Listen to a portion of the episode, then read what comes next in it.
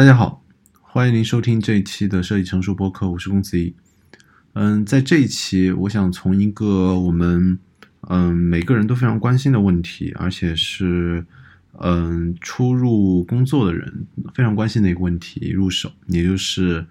呃我们为何如此纠如此纠结工作和生活的平衡这样一个问题。呃，我回想起来，我在蚂蚁金服实习的时候啊，然后。有一次，一个活动是一个叫做 CTO 见面会，然后也就是公公司中的高管和实习生的一次对话。然后在嘉宾的演讲结束之后，有提问环节，就有一个同学提出了一个非常非常我们经常会想的一个问题，就是他问：“嗯，请问 CTO 您这么成功，然后技术也这么好，那您如何平衡工作和生活的关系？”然后，比如说，他觉得他自己呃想要在业余的生活中看一些书，但是觉得工作可能入职之后就会更加的忙，那如何去平衡？当时 CTO 的回答是这样的，就是说，嗯，你需要找到自己的生活中非常想做的那个事情，也要找到工作中非常令令你兴奋的事情。如果你在工作之余想要看书，并且这个呃看书这个行为是你的确非常想看的。那你自然自己就会抽时间去看，你不会再去纠结时间的分配，而是直接的去看书了。嗯，后来我回想起来这个回答，我觉得他回答的中规中矩，也就是说，呃，CTO 的确他说了作为一个普通的人他做事的动机这样一个问题，但是我觉得他缺少的是。设身处地的，比如说放在我们呃一个马上入职的实习生这样一个时间阶段和个人的状态的一个立场上的考虑，所以我会想要进呃通过这个问题进行一次追问，也就是在初入工作的时候，我们为什么这么的关注这个问题，这个生活和工作如何平衡这样一个问题。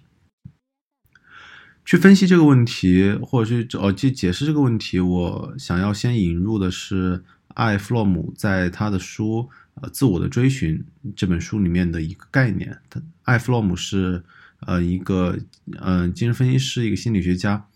嗯，他有引入一个概念，叫做所谓集权的良心和人本的良心。良良心在我通篇读下来，嗯，我感觉他的翻译更好，可能是理解为意志。而不是传统意伦理意义上的我们去讲的一个人的良心，我们可以理解成为一个意志。所以我的理解是，我们作为一个马上就要参加工作的人，在权力体系面前，我们面临的其实是一个比我们个体每一个人的个体更加强大的一个威权。在集权的良心或者说集权的意志面前，我们会考虑两个事情，我们会考虑是去取悦这个威权。或者是害怕触怒这个威权，这是我们在现在这个阶段站在威权的面前，而不是和威权站在一起的时候，非常容易出现的一个想法。这就会导致我们每个人，特别是在这个阶段的人，会面临一个问题，就是我们一面希望取悦，或者是害怕被威权惩罚，嗯，处于一个左右为难的一个状态，但是我们又有个体独立的诉求。我们希望自己的时间可以自己掌控，所以我理解的这个同学提问的如何所谓如何平衡工作和生活，并不是他一定非常看重看书这个行为或者其他的行为，嗯，而是他想提问的是我如何在这样一个人生阶段如何和威权相处，并且保持自己独立这样一个问题。但是我发现，嗯，紧接着关于威权或者是集权的良心这样一个话题，接下来思考，嗯，我会发现，呃，不仅仅这样一个这样一个问题让，嗯，初入职场的人焦虑，还有很多的问题是我们，嗯，我现在观察到，而且有许多，嗯，比我年长几岁的人。在没有准备好的状态下就加入了一个大的公司，或者是，嗯，进入了一个进一步的人生阶段，嗯，会经常面临的几个问题，我总结下来会有这样几个。嗯，第一个，嗯，是身体和认知水平的损耗。我的有些好朋友会在工作之后身体变差，体重，呃，体重增增加，经常熬夜或者高强度的工作。或者是有一些不不健康的饮食，是导致身体状状态处于一个长期的不健康的一个状态。另外一方面，由于没有一个很好的准备，他嗯可能不知道如何去过自己的闲暇，嗯，又由于长期的娱乐或者是文化消费，导致他的认知水平在工作几年之后也有了明显的倒退。第二点，其实我觉得是更多的我我比较优秀的同学或者朋友经常面临的问题，也就是无法享受悠闲和自在。我们其实，嗯，虽然说我们的工作都非常的忙，但是我们其实有其实是有不少的闲暇。但是我会经常发现我的朋友在，嗯，闲暇的时候是缺乏精力的，对于，嗯，并且对于日常的工作充满了焦虑，这是。嗯，在我嗯，在我的分析之中，可能是在他们是由于日常的工作中被迫的能动性，嗯，发挥之后，创造力和活力丧失的一个表现。第三点，其实我觉得更加的普遍，就是缺乏爱人的能力。我们会更少的付呃，更少的思考付出的这样一个感受。爱人能力其实，嗯，在许多的研究中，特别是伦理学研究中是。嗯，经常被关注的一些话，呃，一个话题。他爱人其实去爱一个人，并不是令人感动，而是更好的去，嗯，它其中包含非常多的行为和心理，比如说包含着关切、尊重、责任和认知，而这每一个词都不是空洞的，而是包含着具体的行为。嗯，他总结总结下来，可能是为他人做事，并且和他人一起成长这样一个行为和情感。但是我会发现，嗯，假如没有准备好的话，可能我们会渐渐的丧失或者是变弱爱人的能力。第四点是，我会发现有很多，嗯，未经未经审视，或者是有很多，嗯，很多朋友会认可这样一个观点，也就是人生的无意义感。其实，在呃早些时候，我还挺认可这样一个叙述的，因为，嗯，说实话，在物理学和生命的意义上，我们的确非常微不足道。但是它给人给个人带来的更大的问题是，我们假如相信人生是没有意义的这样一个陈词滥调的话，会有两个后果。第一个是许多人会不仅承认自己的人生没有意义，而且还会否认那些伟大的诗人、画家、思想家他们的人生也没有意义。那这样可能会导致个人的价值观的庸俗化，导致在做很多事情都没有价值感。另外，嗯，承认人生没有意义，他会从本质上承认了个人的个人是毫无能力的，所以他会在潜意识中必然的去服从某种高于自己的力量，比如说某种我们无法改变，而且对我们生活没有任何指导意义的宇宙规则、强权，或者是某些消费符号。嗯，说了上面这些问题，包括我从呃工作和生活如何平衡。呃，引申出来的，我们如何去处理我们和威权、个人独立的状态和威权的关系，以及我们每个人可能呃正在面临的问题，或者是我们未来将要面临的问题。呃，我我想去谈一谈，嗯，经过呃一段时间的思考和总结，导去分析一下导致这些问题的原因。第一个可能是我们每个人都在面临的现代性和后现代性的问题。嗯，这个问题在翻转电台的年度节目《个人主义和平民社会》的呃这样一个专题中，嗯，非常详细的去呃已经进行了分析，我就我就不不再做重复。但是我觉得在上面提到的艾弗洛姆在他的书里面，呃有一段描述，我觉得讲述的非常精准，也就是。我们接受了加尔文宗，也就是基督教的加尔文宗的对于工作和储蓄金钱的概念，但是我们又拒绝了宗教的成分。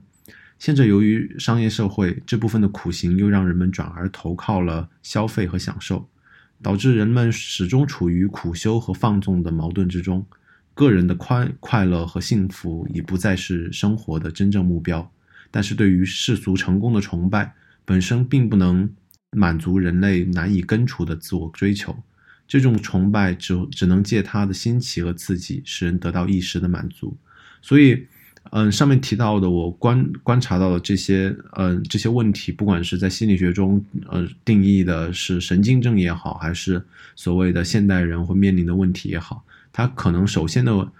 来源可能就是我们处于一个现代性和后现代性的社会，我们处于一个个人主义高涨的平民社会。嗯，那么第二个导致这这个的呃这些我们上面面临的这些问题的原因，可能就是我们上我上面提到的关于取悦权威而又害怕受到权威的惩罚这样一个问题。长期受这样一个问题困扰的人，会处于长期处于一个屈从和反抗相互呃交织的一个情绪的当中。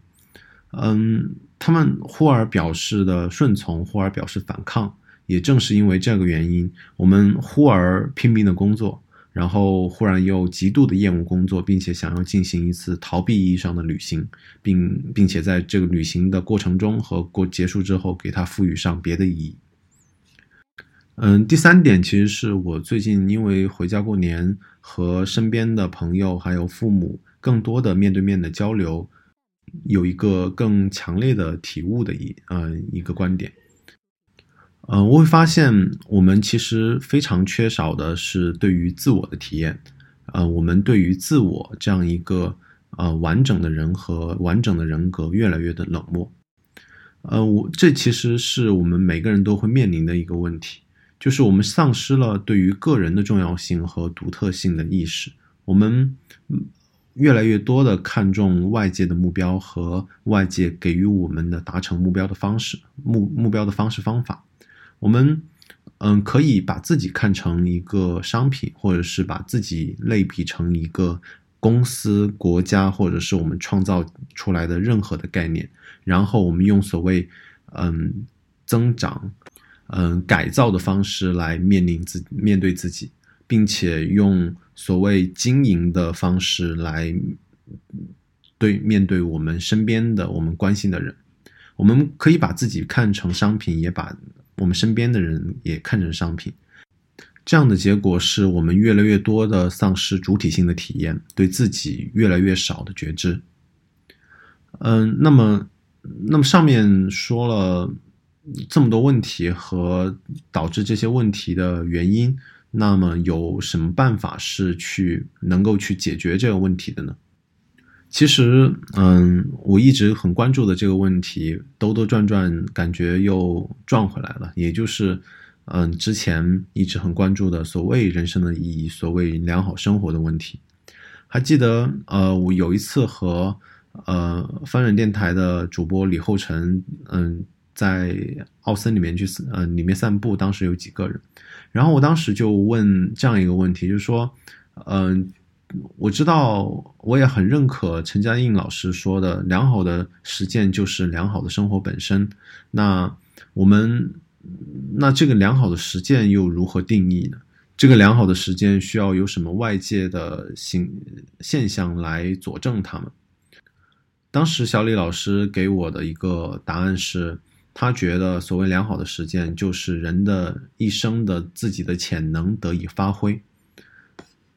我当时还不是很理解所谓潜能发挥到底是怎样一个定义，所以我问他：那，嗯，假如我人生没有活到自然的自然的死亡，而是在中途，或者是比如说在呃突然得知要得绝症，那，呃，那这有所谓的良好生活吗？嗯，他说，其实，假如以这样一个概念去定义，其实是没有所谓良好生活的，因为在比如说只有两年的寿命，那其实可以说的是，我们不可能能够把个体的潜能得以发挥。但是，所谓潜能这样一个概念，呃，就进入了我的视野，并且我不断的在不同人的论述中看到了对于良好生活就是把自己的潜能发挥的论述。首先是。呃，斯宾诺诺莎对于潜能的论述，他他说人类只有一项真正的利益，就是使他作为人类的一份子的潜能得以完全发展。嗯，但是论述的更好和更加全面的，也就是我上面的提到那本书里的内容，呃，也就是自我的追寻这本书里的内容。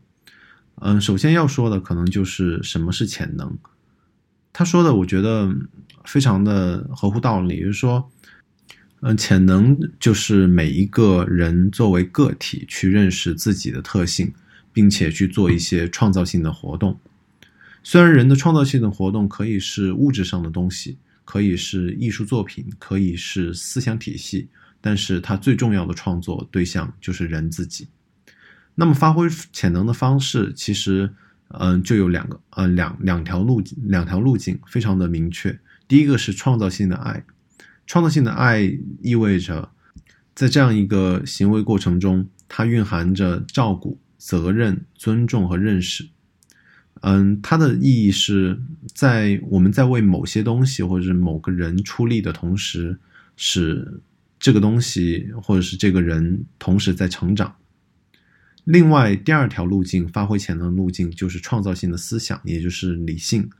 关心事物的本质，并且去关心那些必要的、普遍的、一般的而且平常的东西。另外，就是发挥我们个人的主观的作用，只有我们。嗯，个人投入投入在这件事情上足够的关切，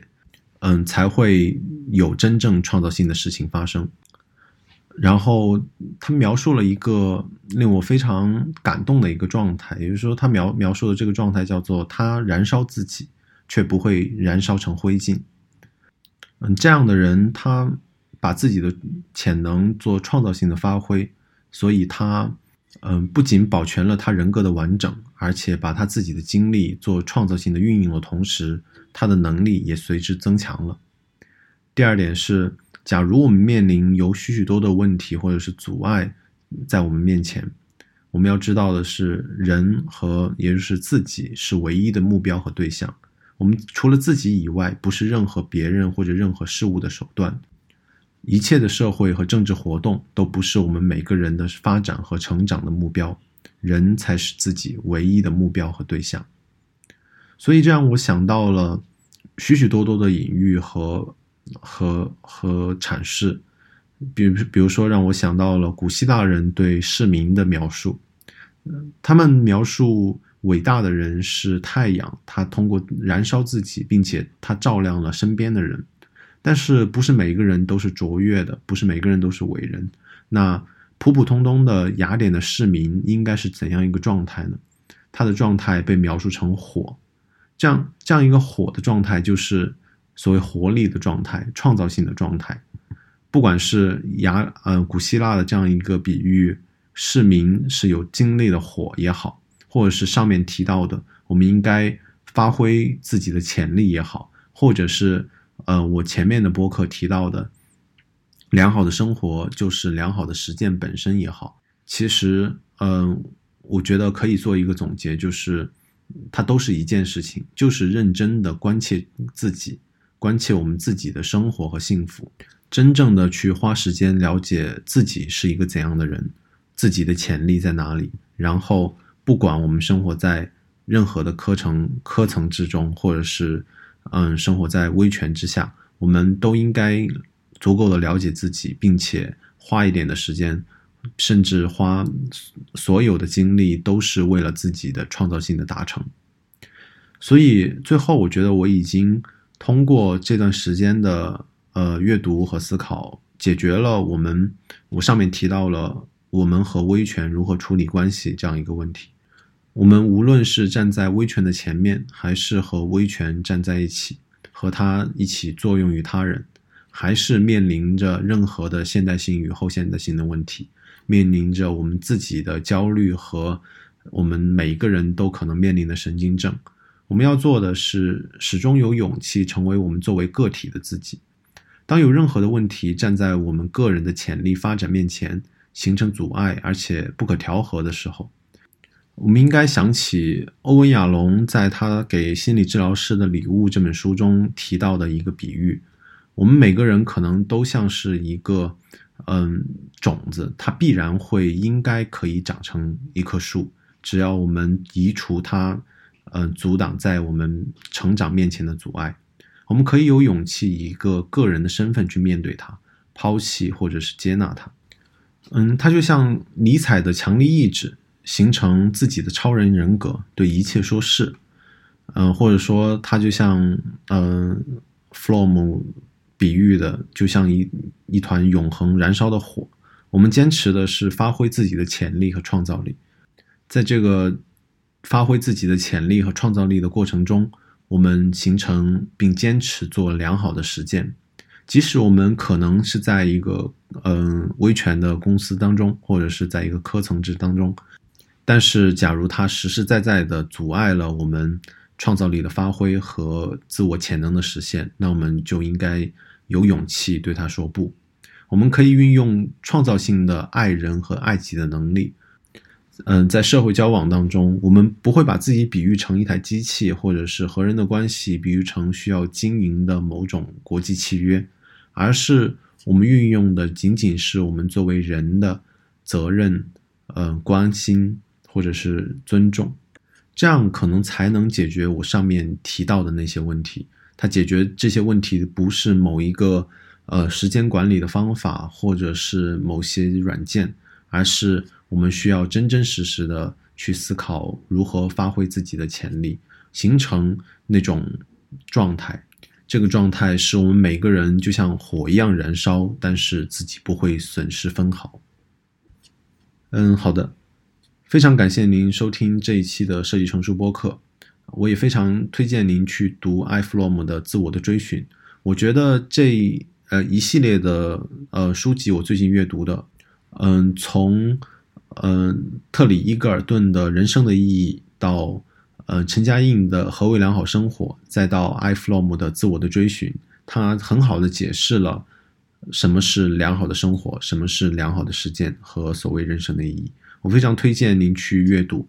嗯，因为所谓人生没有意义的这样的陈词滥调，或者是消费主义给您提供的人生的意义这样一套叙事，都是非常经不起推敲的。而要彻底解决这样一个问题，需要呃我们自己的思索。这也是我们发挥自己潜能的一个方式。